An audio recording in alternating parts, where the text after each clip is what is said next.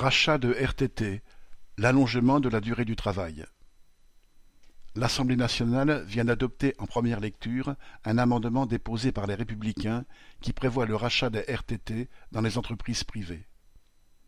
Cette mesure permettrait à tout salarié qui travaillerait au-delà de 35 heures de convertir en salaire le temps de repos obligatoirement accordé par la loi. C'est là tout bonnement une nouvelle remise en cause de la semaine de 35 heures et une vraie possibilité pour les patrons de l'allonger jusqu'à 50 heures, voire plus. Pour faire avaler la mesure, le gouvernement propose de la limiter dans le temps.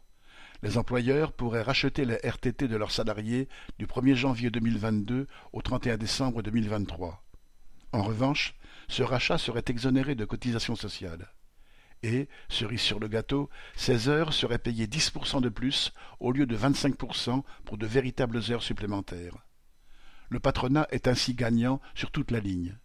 Il peut même en faire un argument contre toute demande d'augmentation de salaire en disant que le salarié ayant besoin d'argent peut dorénavant travailler plus ou convertir ses congés.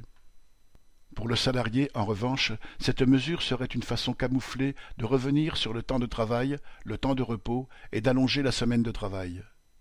Comble de cynisme, les soignants qui ont accumulé des RTT depuis des années sans jamais pouvoir les prendre et qui demandaient à se les faire payer sont exclus de ce dispositif parce qu'ils sont dans le secteur public. AU